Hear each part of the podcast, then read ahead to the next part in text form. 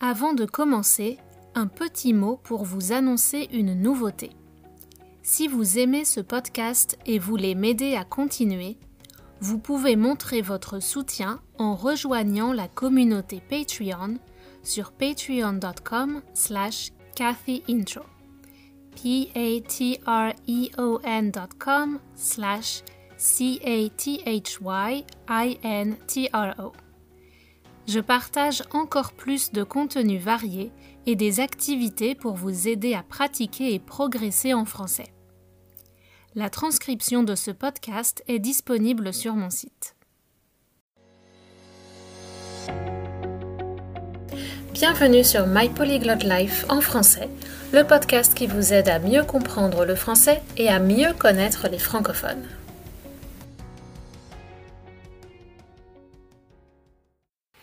Bonjour, l'actualité, c'est encore incontestablement la pandémie de coronavirus Covid-19.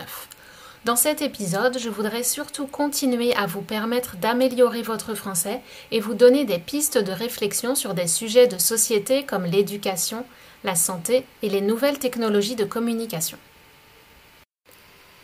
Alors que l'épidémie se répand partout dans le monde, nous faisons face à une situation sans précédent.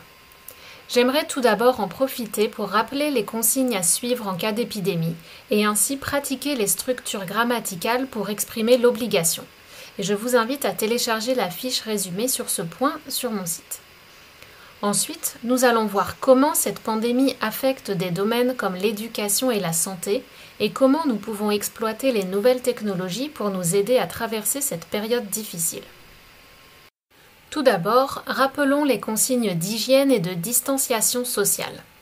Alors, qu'est-ce que la distanciation sociale?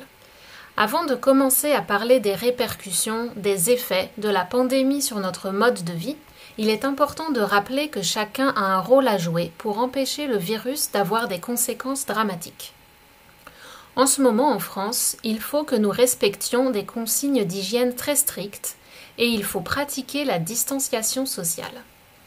Ça, je crois que c'est une nouvelle expression. On parle souvent de garder ses distances pour dire qu'on ne doit pas être proche physiquement ou émotionnellement d'une autre personne, mais quand on regarde dans le dictionnaire, la définition de distanciation, c'est le fait de mettre de la distance entre soi-même et la réalité. Et c'est utilisé surtout en théâtre ou en cinéma on voit bien que c'est pas vraiment adapté au contexte de l'épidémie. Donc je crois que nous venons d'assister en direct à la naissance d'un nouveau terme en français. En tout cas, la distanciation sociale, ça veut dire rester éloigné physiquement des autres personnes. Et c'est capital, car c'est ça qui freine la propagation du virus. Vous avez peut-être vu cette image qui montre des allumettes côte à côte et comment le simple fait d'enlever une allumette stoppe la progression du feu. Chaque Français doit donc limiter ses déplacements le plus possible, et maintenant il est même interdit de se retrouver en groupe avec des personnes extérieures à son foyer. De plus, il est très important de respecter les recommandations d'hygiène habituelles, c'est-à-dire se laver les mains fréquemment avec du savon, ne pas se toucher le visage avec des mains sales et tousser ou éternuer dans son coude. On doit aussi penser à jeter les mouchoirs en papier à usage unique. Vous pouvez d'ailleurs les jeter dans la poubelle à compost si vous en avez une.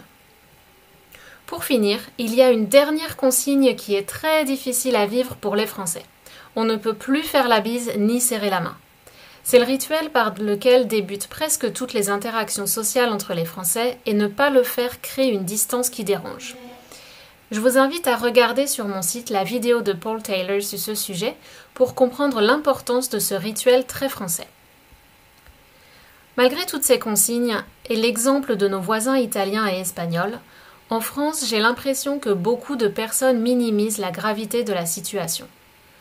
Le problème soulevé par les médecins est que nos hôpitaux ne sont pas assez équipés, ni en moyens humains, ni en équipement, pour faire face à un afflux de malades dans un état grave ayant besoin d'assistance respiratoire.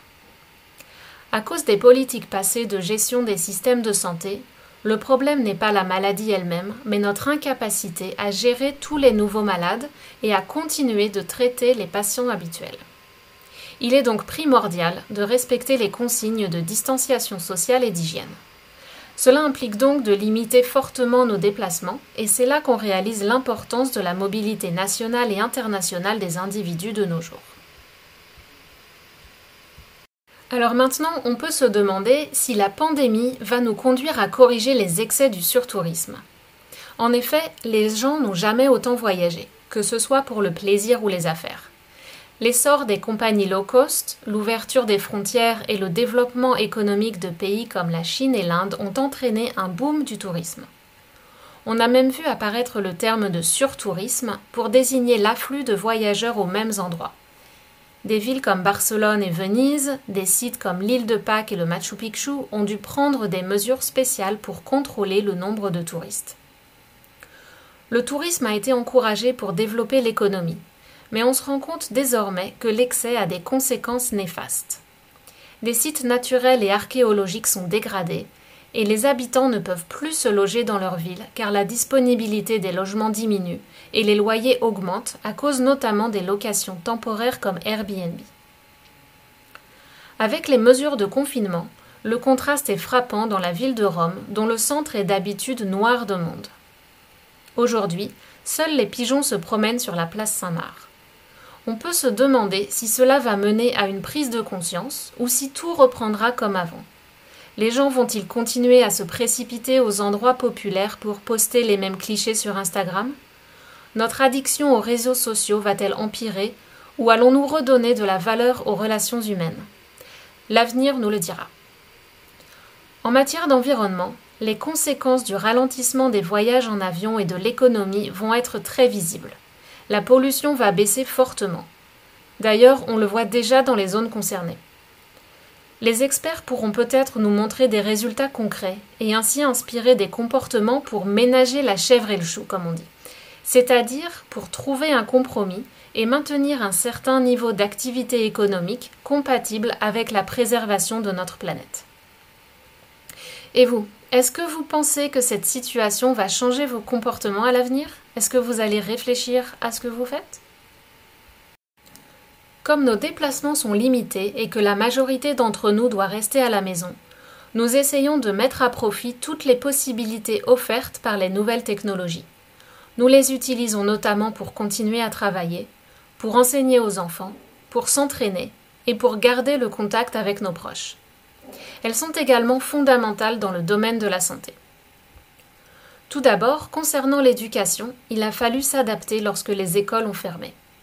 En France, les vacances scolaires venaient de finir quand les mesures de confinement ont été annoncées, donc il fallait que les enfants reprennent leur scolarité.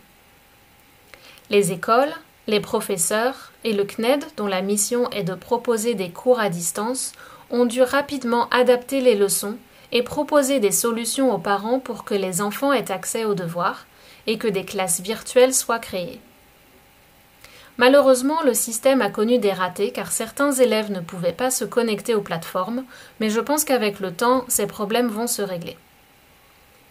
C'est tout un défi maintenant pour les parents de devoir assurer aussi le rôle de professeur. J'espère que cette situation difficile permettra de réfléchir aux méthodes pédagogiques employées habituellement et de promouvoir ensuite un système où l'élève serait encouragé à être plus autonome tout en étant guidé et plus impliqué dans le processus d'apprentissage. Je souhaite que cela encourage aussi un enseignement connecté à la réalité, où ce qu'on apprend à l'école a un lien avec le monde qui nous entoure pour motiver les jeunes. Je vous mets en lien une petite vidéo qui parle de la méthode freinée adoptée par certaines écoles qui est très différente du système classique. Cela va provoquer des changements, mais je crois qu'on se rendra compte de l'importance des enseignants et de la difficulté de leur travail. Le thème de l'éducation est un sujet complexe à part entière dont je parlerai dans d'autres épisodes. Deuxièmement, concernant l'éducation, les enfants étant à la maison et les entreprises non essentielles fermées, beaucoup de parents sont maintenant obligés de travailler à distance. Le grand défi pour les gens qui télétravaillent va être de trouver un mode de fonctionnement avec leur famille pour réussir à effectuer leurs tâches professionnelles malgré les distractions liées à la présence des enfants. Ça va demander d'établir des règles et d'apprendre à vivre en communauté de façon la plus harmonieuse possible. Si vous ne connaissez pas encore, c'est le moment de vous informer sur les principes de ce qu'on appelle l'éducation bienveillante ou positive. J'ai mis un lien en bas de la transcription à ce sujet. D'autre part, le monde du travail est en train de vivre une révolution. Si avant les entreprises étaient parfois réticentes à accepter que les employés travaillent de la maison, en ce moment elles sont obligées d'accepter le télétravail si c'est techniquement possible. Dans certains secteurs, les services informatiques doivent mettre en place rapidement des systèmes pour assurer la sécurité d'informations confidentielles. Par ailleurs, les gouvernements ont annoncé des mesures exceptionnelles pour distribuer des allocations chômage aux personnes qui ne peuvent plus travailler et des reports de charges pour les entreprises. Je vous explique dans la fiche de vocabulaire ce que ces mots spécifiques au système social français veulent dire. Vous pouvez la télécharger en visitant mon site français.mypolyglotlife.com. En plus de l'éducation et de l'économie, les nouvelles technologies sont bien entendu très utiles aussi pour les personnels de santé. Pour limiter les déplacements et faire un premier diagnostic des patients atteints de symptômes similaires au virus, et ainsi éviter les visites inutiles chez le docteur ou à l'hôpital, des téléconsultations ont été mises en place. Ainsi, on protège les malades et les soignants et il devient possible d'augmenter le nombre de consultations. Le patient appelle en visioconférence et décrit ses symptômes à un médecin qui peut alors lui donner des conseils ou l'orienter vers le service médical approprié. Dans le cadre de maladies chroniques ou dans les endroits isolés, on peut aussi fournir aux patients des équipements ou des applications spéciales sur leur smartphone permettant aux médecins de consulter des données médicales précises, mais cela ne s'applique pas au virus. De façon assez surprenante, les réseaux sociaux sont aussi utiles pour créer un lien direct entre les équipes médicales et la population. C'est un outil que les soignants utilisent pour informer sur leurs conditions de travail difficiles à cause du manque d'équipements de sécurité. Ainsi, ces derniers jours, un appel à coudre des masques à destination des maisons de retraite, qu'on appelle EHPAD, a circulé sur les réseaux sociaux avec les instructions à télécharger. Des chefs d'entreprise et des particuliers publient des offres sur Facebook pour proposer de l'aide gratuitement aux travailleurs dans le domaine de la santé. Une initiative débutée en Italie et largement relayée sur les réseaux est maintenant suivie en Espagne et en France. À 20h, 8h du soir, les gens se mettent à la fenêtre pour applaudir les personnels de santé qui travaillent d'arrache-pied dans les hôpitaux. Au Québec, vu les espaces entre les maisons, les gens sont invités à faire clignoter les lumières. Allumer, éteint, allumer, éteint. C'est peu, mais il est important de montrer de la reconnaissance et de la gratitude aux personnes qui continuent de travailler dans ces circonstances.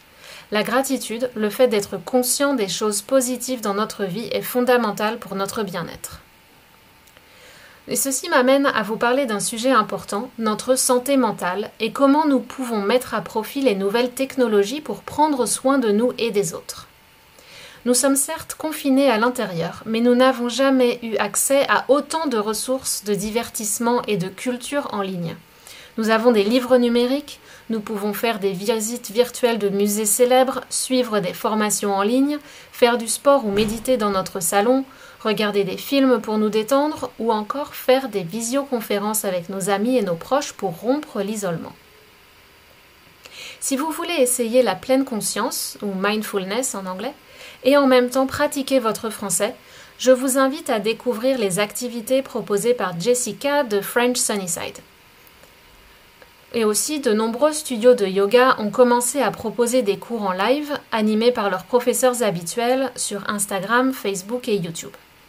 Ça permet de garder le contact et de continuer une activité physique en groupe virtuel. On utilise aussi les réseaux sociaux pour organiser des groupes d'entraide pour se rendre service les uns aux autres. Aider les autres ou avoir le sentiment d'être utile contribue à notre bonheur donc on doit se demander ce qu'on peut faire dans la situation actuelle pour mettre nos compétences au service des autres, que ce soit créer des mèmes amusants pour divertir les gens ou proposer un service physique ou virtuel.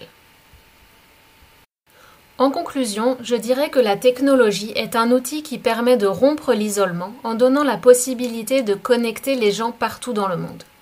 Je pense qu'on va réaliser qu'un ordinateur ne remplacera jamais le contact humain, mais nous pouvons profiter de cette période difficile de confinement pour renforcer nos liens sociaux grâce aux machines. Et malgré toutes les activités disponibles, si vous vous ennuyez quand même, ne vous inquiétez pas, il est prouvé que l'ennui favorise la créativité, alors donnons-nous la permission de ne rien faire et de nous ennuyer. Voilà, c'est la fin de cet épisode. J'ai essayé de vous proposer une vision pas trop négative de la situation et surtout d'introduire quelques concepts très importants si vous préparez les examens du DELF, le TEF ou le TCF. Je reviendrai sur tous ces thèmes de façon plus détaillée, mais je vous encourage déjà à consulter les liens qui sont dans la description pour enrichir votre vocabulaire et vous entraîner à réfléchir à ces sujets en français. Si vous voulez en discuter, n'hésitez pas à réserver une consultation avec moi. En attendant, je vais aller me poser quelque part et m'ennuyer pour tester les théories scientifiques. À bientôt! Voilà, si vous aimez ce podcast, n'oubliez pas de vous abonner et d'en parler autour de vous et je vous dis à très bientôt sur My Polyglot Life en français.